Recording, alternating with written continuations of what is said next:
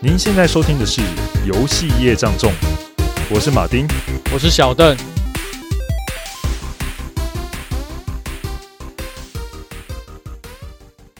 啊，最近《新世纪福音战士》电影版要上映了，对啊。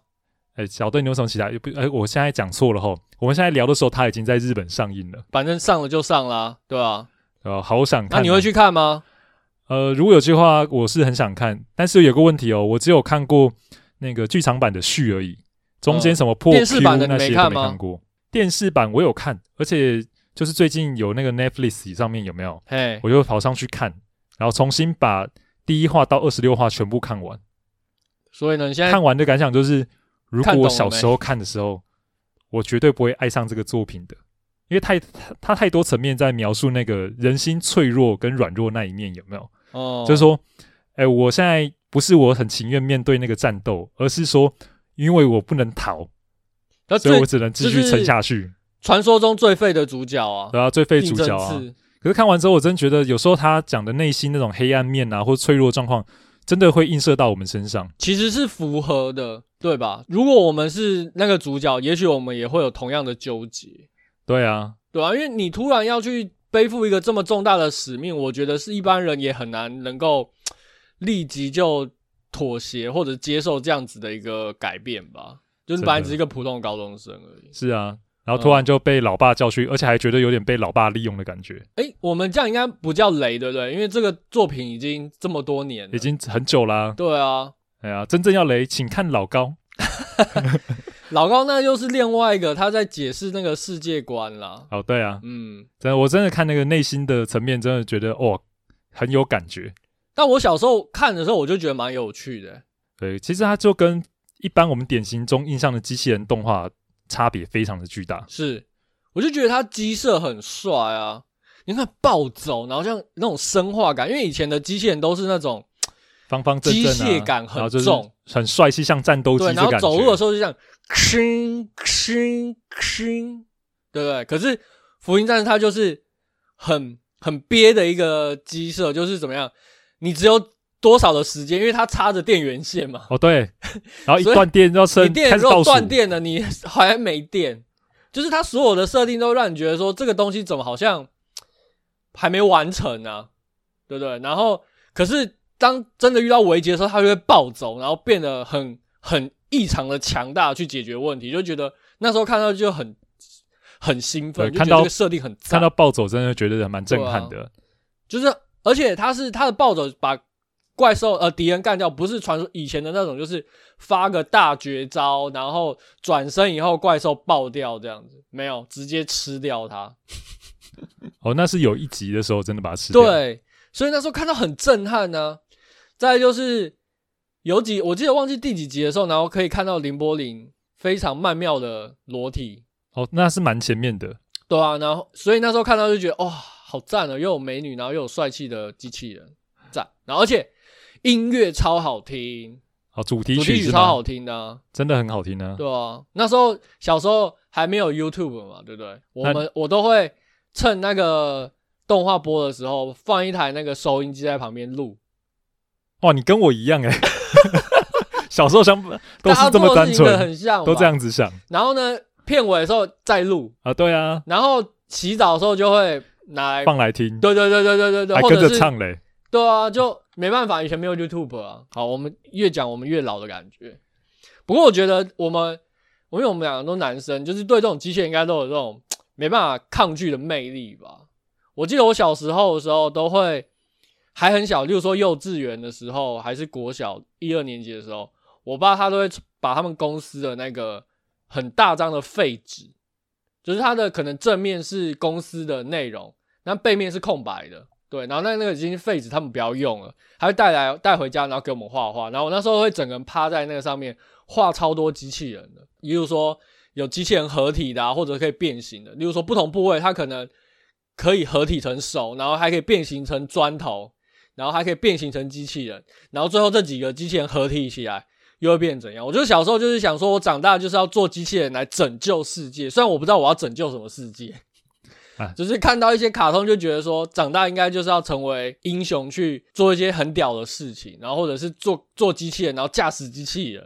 没办法，你从小就接受那么多动画、机器人动画的洗礼，对啊，超爱的，就是觉得这机器人就是一种男人的浪漫啊，而且又可以合体，就是就是很爽，然后又可以变形，哦，赞！对，我们也是觉得机器人真的是男人浪漫，没错。好，那就是今天聊到男人浪漫，我们就要带到一个非常有趣的游戏啦。那因为这个游戏我不确定是不是我们的听众都有玩过，但是还是简单的跟大家介绍一下它是怎么样的游戏。我们将介绍这个游戏呢，叫做 Into the Bridge，中文名字我们我没有找到一个合适的名字啦。对，那它是怎样的游戏？玩家就是操纵机甲，在城市里面呢去消灭从呃异世界来的怪兽。听起来有没有点像某个电影？其实就是像那个环太平洋，有没有？对啊，也跟福音战士其实有点像，就是蛮像的啊，保卫都市啊。对，它就是。就是驾驶大机器人，然后去跟怪兽战斗的一个游戏。可是其实我们一般来讲，想象这种游戏，它都是你可能是操作在驾驶机器人里面，然后去战斗，对不对？可是这个游戏它不一样哦，它是你是操作一个小队，然后呢，有点是你是一个指挥官的概念，然后去操控，然后去保护这个城市。所以你要做的非常多的都是一些困难的抉择，在这个游戏中。然后这个游戏它有一个很有趣的地方，就是这个设计师他在做这个游戏的时候，他其实就想到一个他以前看到电影的一个问题，就是他有一次看超人里面有一部叫《钢铁英雄》电影，这部我有看。然后它里面不是就是超人他去跟那个坏人干架吗？然后但是他们两个因为两个都很强，两个都是那个外星人嘛，所以力量都很强，在地球里面都爆爆干强的。然后结果他们两个的战斗就把整个城市几乎可以说是毁灭了。但是他们却最后却被称为英雄，他觉得这很矛盾，他就是内心就在想说，为什么这些呃人，他为了要保护这个城市，然后要消灭敌人，不惜把这个城市也也毁灭殆尽？这难道他们没有责任吗？这些城市造成的损害，难道这些百姓都不在乎吗？我觉得他看电影的时候，真的脑中疑问蛮多的。像我真的就会看，觉得那个画面看起来蛮爽的啊。对，我就想，那可能就是个爽嘛，对不对？因为你就。破坏就才能感受到哦，原来这是两个很强大的敌人在战斗的感觉。啊、所以我觉得他可能看电影的时候，真的就是一个蛮理性中立的去，就是抽离当下的感觉去想到这个问题。所以这也是他为什么会想要做一款有别于以往不同的这个机甲大战怪兽的游戏。这个游戏它的核心就是，你除了要战胜怪兽外，你除了要保护这个城市外，你还要让那些建筑物的人民都能够。生存下来，但有时候可能会有一些痛苦的抉择，你必须做出牺牲，但这些牺牲都是你必须要付出代价的，不是不是说你可以毫无忌讳的去做这些事情。再的话，就是继续，我们先简单介绍这个游戏它的一些特点，就是这款战比战棋游戏呢，它其实跟我们以前的战棋游玩到大部分的战棋游戏不太一样。它这个战棋，一般的战棋游戏可能就是你操作角色对敌人进行攻击嘛，就选择技能对他攻击，移动选择技能发动攻击，然后攻击的可能就是你有没有几率攻击到敌人，然后你在什么地形上面发动攻击，然后使用什么技能，然后可能敌人跟你之间的招式可能有一些属性上的相克。可这游戏它非常的不同的地方就是说，它不存在太多的随机要素，因为我们前面提到一般的战棋游戏它可能会有一些几率的问题。你打了以后有没有可能打中？有打中跟没有打中，造造成会很大嘛，对不对？但是为什么会有这样设计呢？就是因为这体现的就是在战争之中，其实有非常多的不可控因素在游戏中。那它是透过随机的要素来给玩家带入这种体验。其、嗯、其实我是觉得这种战斗系统可能就传承《龙与地下城》下来，有没有？对，龙与地下城是做什么？就叫检定，检定啊，你有没有打中啊？对啊，对啊，有没有暴击啊？对，然后就算就算命中，他可能还要再检定伤害嘛。例如说，他可能会有格挡，可能会有你的伤害，它的可能是一个 range。例如说，六点到十二点，你你做这个判定，可能最后你算出来，你造命中了，你造成的伤害可能是八点，然后你对对敌人造成八点伤害。那这个游戏它就不会有这么多繁琐的，就是数字的计算，基本上它就是。你都命中，但是你要做出的就是说，你打了以后，可能你会把这个怪兽往后推。的确，你把这个怪兽给消灭，同时呢，你也把这个怪兽撞到一栋全部都有很多人民的建筑上面。对，那这些人可能就因为你的这个攻击，全部都牺牲了。那这样值得吗？我觉得这做这个这个游戏团队他就是要给玩家这样子的一个痛苦的抉择。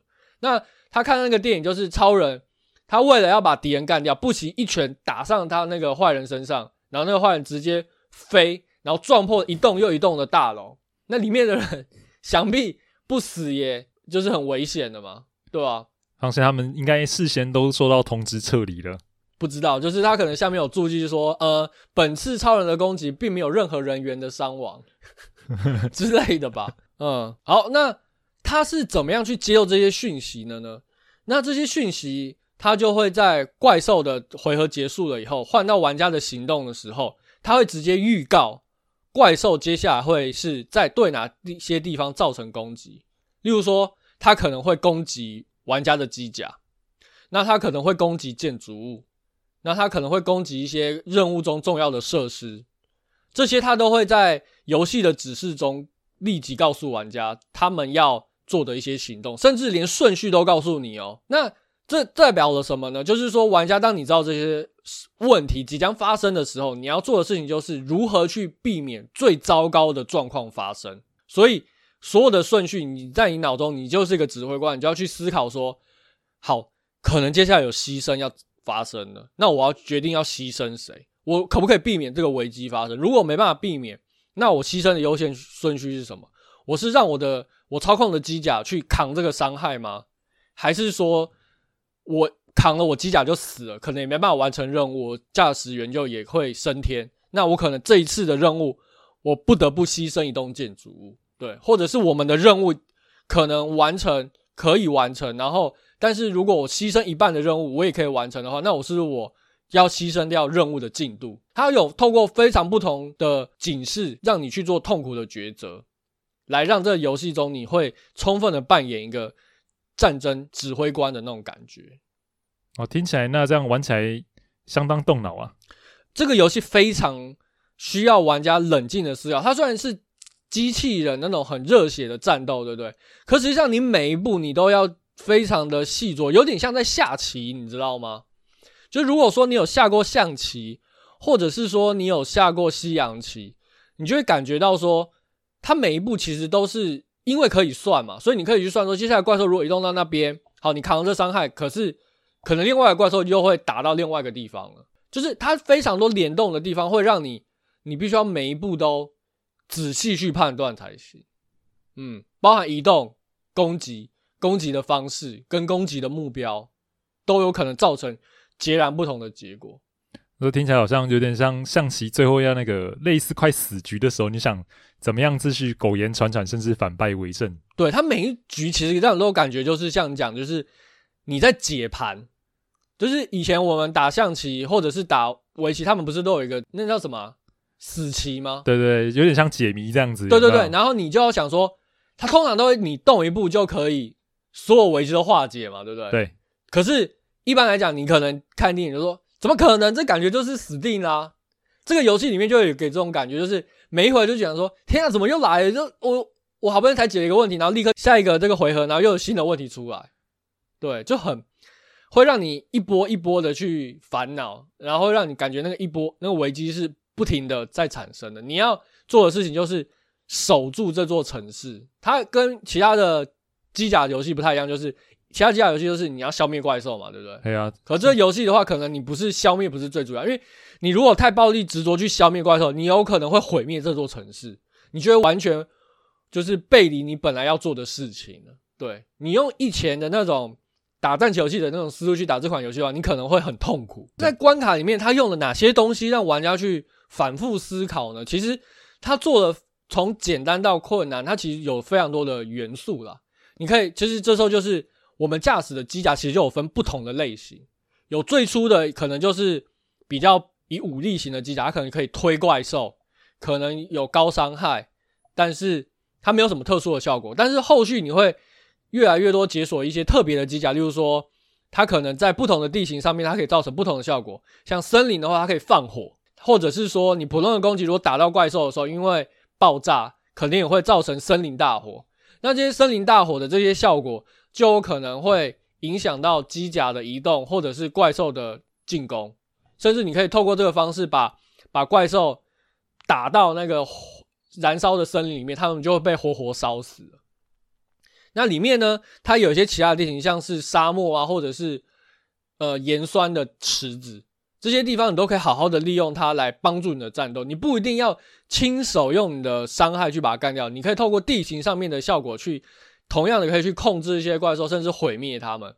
举个例子来说，这个关卡里面它有非常多的水域。初期玩家第一件事情会学到就是说，诶，我把怪兽推到水里面。会发生什么事情？然后呢，你第一次把它推下去，发现怪兽会直接淹死，所以你也不用一滴一滴慢慢打它，你只要把它想办法推推推到水里面，有些怪兽它就会被水淹死了。哦，对啊，因为我记得像那一个关卡是有那个水坝的，有没有？嗯。然后不是很多怪物在地面上慢行，对。然后你就去集一开始先集中火力去炸那个水坝，你就发现水坝破掉了，有没有？然后那些水洪流就这样下来，它就变个河道。对，然后那些怪物通通一口气就。全部被淹死。对，第一次发现会觉得很嗨。我记得我也有，我有玩过这样，就是我就是走到那个水坝的跟水坝平行的地方，然后怪兽会过来打你嘛，对不对？然后这时候你再派另外一只机甲把水坝给炸掉，然后水坝一炸掉了以后，那水就淹下来。虽然你的机甲也被泡在水里面，没办法攻击，可是那些攻击你的机那个怪兽也会。因为水淹下来，全部都被淹死。对，而且一口气就好几只，可能一口气就淹掉两三只怪兽吧。然后看到的时候觉得超爽的，嗯，就是很有效率消灭怪兽的方式。所以它其实它在场景上面有非常多可以利用的元素。例如说，我刚刚有提到沙漠、森林、腐蚀池，还有刚刚马丁提到的水坝，它的水域。那像腐蚀池就丢进像那个怪兽就会被腐烂，它可能受到伤害就会更高。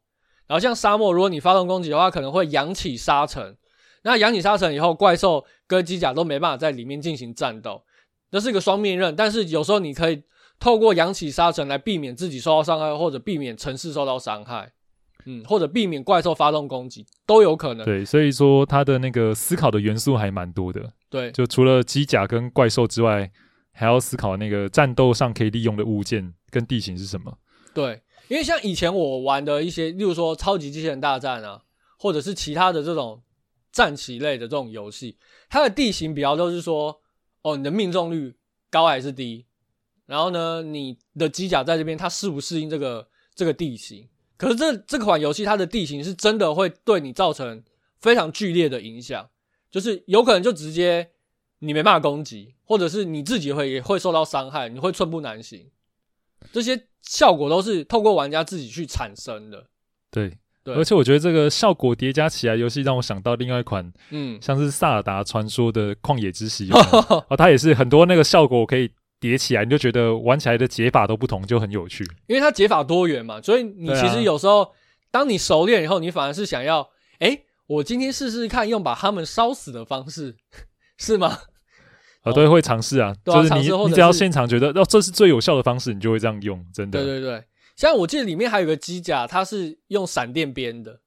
哦，有。对，然后你就会想说，我有什么可以一次把所有的那个怪兽连成一线，对，然后一次把他们电死，然后呢，这时候你就会安排你的其他机甲跟建筑物连在一起，对，然后把它们串在一起，串在一起，然后你一打，好，然后就一口气电死超多的那个怪兽，而且是很远的哦。它只要有点是，它只要相连的地方，它就会导电嘛。对对，然后一口气就电过去。对，就是它有非常多不同的机甲的那个解决怪兽的方式，真的很有趣。而且你每次破关之后，其实有可能会解锁新的机甲。嗯，所以你可以再一次体验的时候，就会换一组的组合进去。应该是说，它前面会有解锁不同的属性的机甲，例如说有火焰类型的，或者是呃烟雾类型的机甲组合。还有就是，例如说七伤拳类型的，就是它都会自己受伤，但是伤害都很高。哦，有有有，然后也有刚才你讲的，还有冰的，冰的啊，对，都还有冰的。然后还有一个是那个柔道的，有没有？哦，他就叫 Judo，专专门把把人就是过肩摔的。哦，那个其实很难玩诶。对，就是他玩有些就是他的机甲可能完全没有伤害哦，但是你还是要解决问题诶，就是你是要保护城市。像那个冰的就很有趣，就是它基本上都是把。怪兽冷冻起来，对对，然后冷冻起来，你没有解决它，就是冷冻起来而已，还是把它变个雕像，变雕像就这样。但是怪兽会源源不绝的出现，对，你要怎么去？然后怪兽他们甚至有时候他们也会打破那些被你冷冻的雕像，解放他们出来。那你要怎么去卡位，你要怎么去抉择，其实都蛮有趣的。那这游戏它其实也不只说就是只有战棋的部分，它其实还有非常多升级的要素，例如说。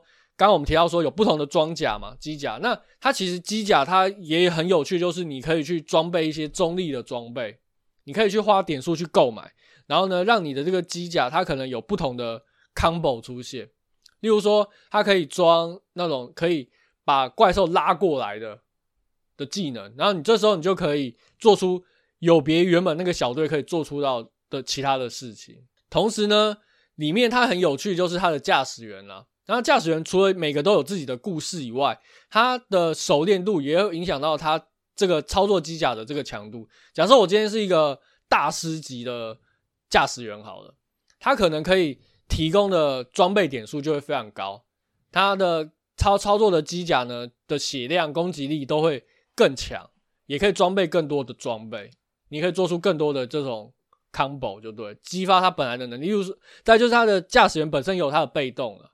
有些被动都是蛮特别的。对，其实最主要，我觉得那个被动影响会蛮多的，蛮多的。像我有一个一个驾驶员，就是他只有一滴血，他的所有的机操操控的机甲就只有一滴血，但是他每回合开始的时候都会获得一个护盾。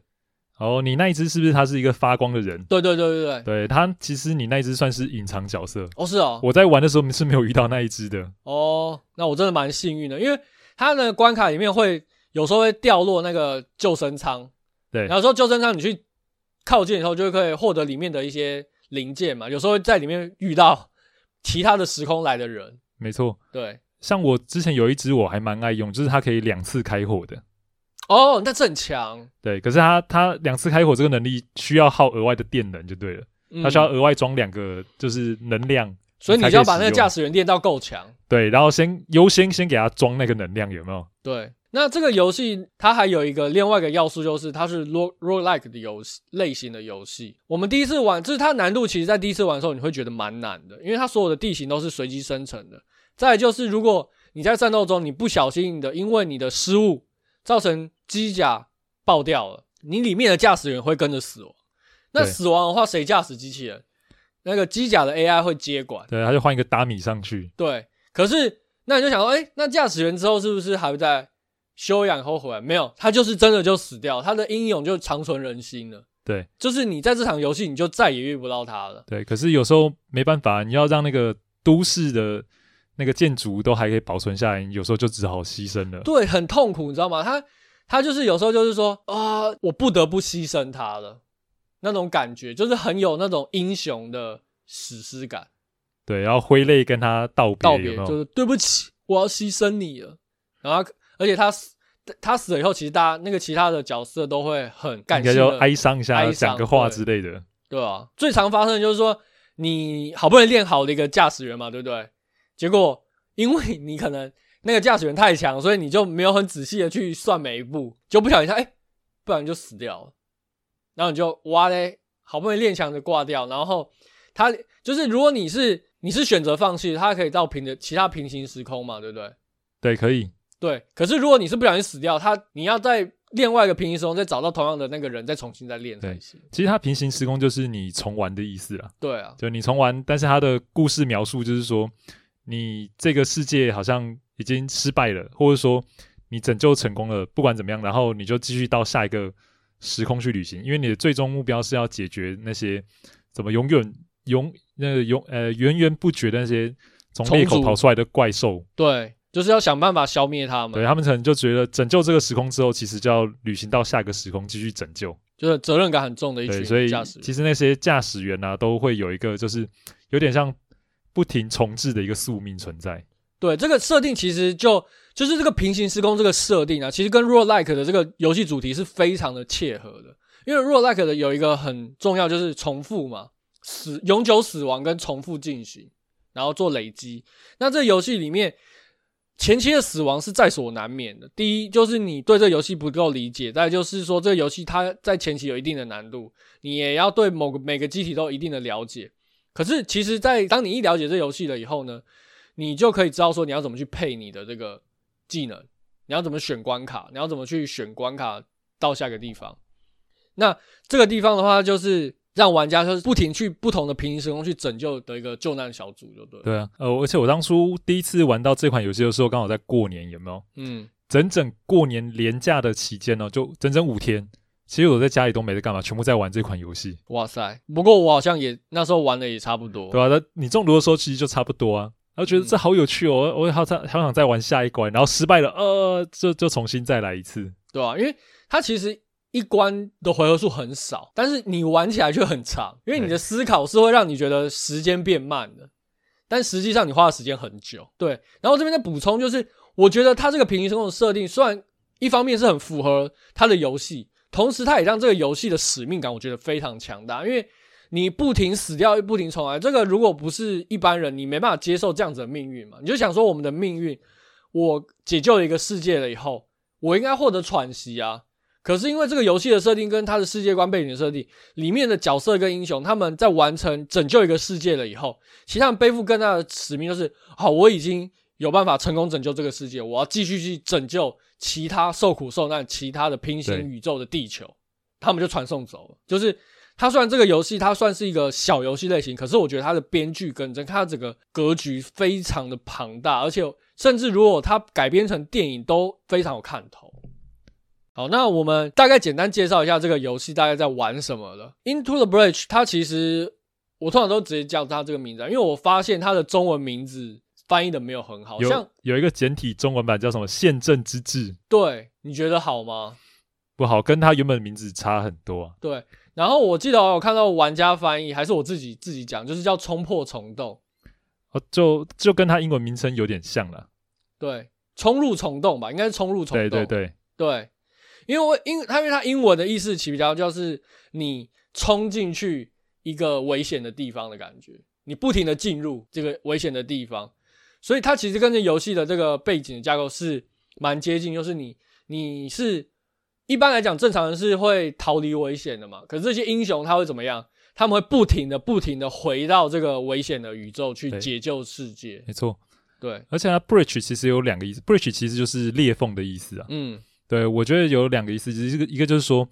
那个怪物都其实都从 bridge 这样跑出来，跑出来，对对对，它从对地上的裂缝裂开以后，然后就会出现。对，所以你进到 bridge 就是等于说进到危险的地方跟他们进行战斗。嗯，然后另外一个 bridge 就是进到那个虫洞，而、呃、不是讲怪物的出来虫洞，而是进入平行时空的裂口，所以你再一次开启你的下一个巡回。哦、就两个，对，我觉得其实有这两个意思。嗯，我觉得它英文命名真的蛮棒的，我蛮喜欢的，所以。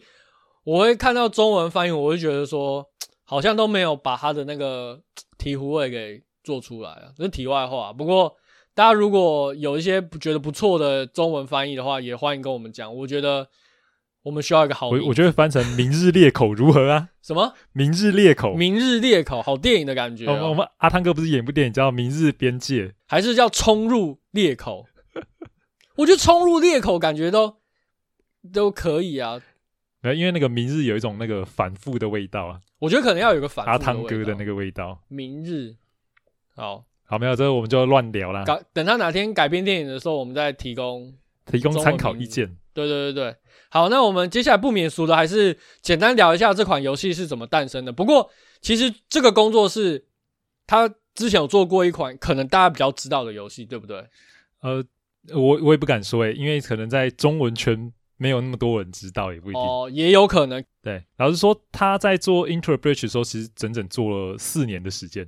嗯，他虽然一款蛮小的游戏，但整整做四年。对，所以，我们接下来来大家带大家来了解一下，为什么他要做这么久呢？好，首先讲这么久之前呢，刚才小邓不是有提到一个游戏嘛，他们之前做的。嗯，然后这两个人其实，呃，这个游戏工作室叫做那个 Subset Games，那工作人员其实就两位。那一位叫 Justin Ma，就负责的主要是美术的部分跟游戏设计。那另外一位是 Matthew Davis，就戴维斯。嗯，那他就主要是负责是城市的编写。那两个人原本是 Two K 上海的同事，他们当初原本其实都是那个美国人嘛，但是为了就是说要在游戏业界有一份工作，就是很想进游戏业界，但是美国游戏业界的竞争实在太激烈，他们就觉得没有希望。所以他们后来都去了，就是 Two K 的上海。那 Justin Ma 就是直接投稿到中国去。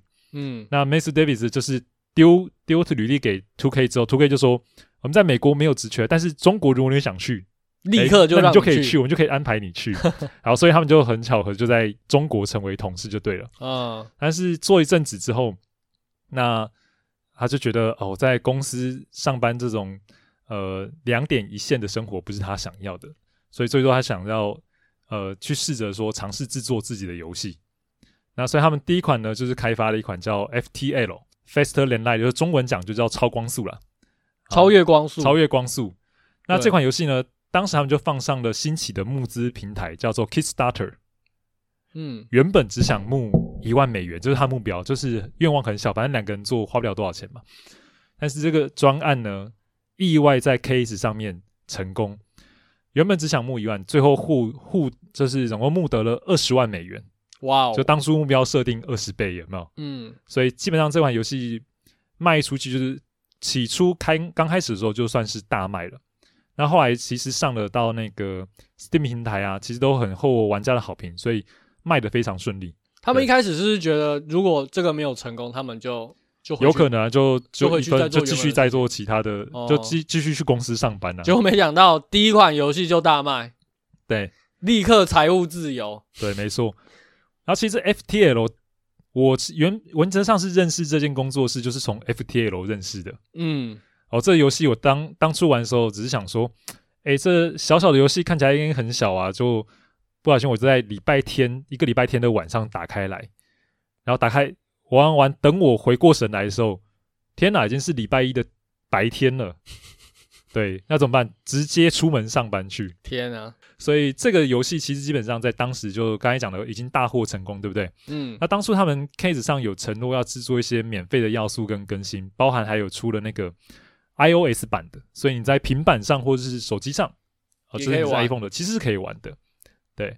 那他们最后一次更新是在二零一四年的时候，照理来说这个时候就要去做下一款游戏嘛。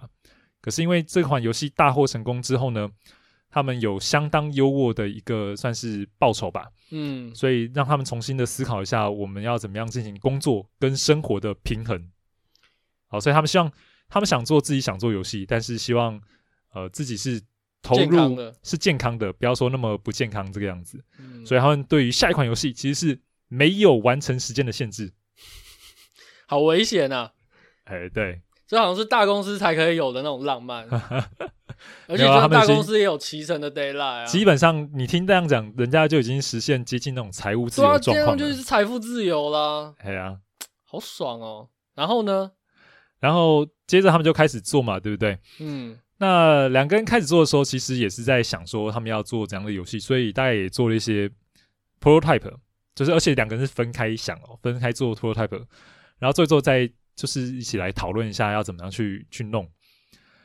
那他们在做的时候呢，就一直在想说，哎，我们怎么样子可以带入新鲜的一些体验，跟创造一些游玩的乐趣？像他们也很喜欢玩桌游嘛，对，所以就尝试着说，是不是能把一些桌游体验拿进来？像我们刚才聊的 FTL，对不对？对，它其实就是跟一款叫做《猎杀红色十月》的桌游，其实它的玩法上有点接近，他们就有借鉴那个游戏。哎，我好像有这个游戏，哎，哎，你回去找我看，下次我们可以体验看看。好啊，开直播，哎。猎杀红色十月，对对。那但后来就是他们就是突然两个人就讨论讨论，就做出就想做一款就是机器人战斗的一个战棋游戏。嗯，诶，这就是那个 Into the Bridge 的一个原型呐。嗯，那当时他们做的时候，其实一开始单纯想就是做战棋战斗，也没有想那么多。但是他们后来测试一版，就是一个功能呐，那个功能是可以显预先显示敌人攻击的意图。嗯哼。当他们做出这个功能的时候，他们测试还觉得，诶很有趣。敌人如果说你可以先知道他攻击意图的时候，你就要想说怎么样子应对他的意图来去改变你的行动。嗯，然后于是就会产生一些不一样的策略，每回合都会产生不一样的策略。他们觉得这项的改动非常有趣，于是他们决定，我们所有游戏都要加入这个功能，也就是把它变成一个核心玩法的一部分。就是它这款新的游戏里面，这个会是它的一个很重要的游戏，对，很重要的游戏的功能就对了。嗯，对。那其实你在我们刚才的描述也知道，这个基本上这个玩法都是围绕着这个功能来展开。后来保留到最后。对，没错。嗯，那这个部分，他们当初决定这样子要进行它的战斗跟玩法方式的时候，其实这时候开发还不到一年的时间。哦，所以其实蛮快的，对，蛮快的。但是他们后来因为纠结在很多不是战斗的部分，来，先让我们来来讲讲看哦。呃，其中一个就包含了他们设计的地图的模式是怎么样的。我们现在看到的地图模式就是一关一关的前进，小岛，然后小岛小岛打完一个小岛就换到下一个去。对对。但当初他们设计的时候，参考了那个 XCOM 的世界保卫战的方式。嗯，那 XCOM 这个游戏基本上。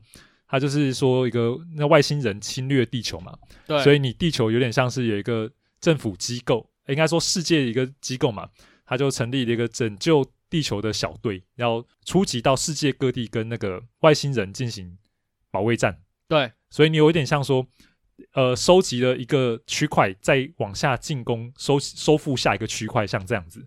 嗯，所以你在地图上世界上也有看到，你说哦，美洲光复了。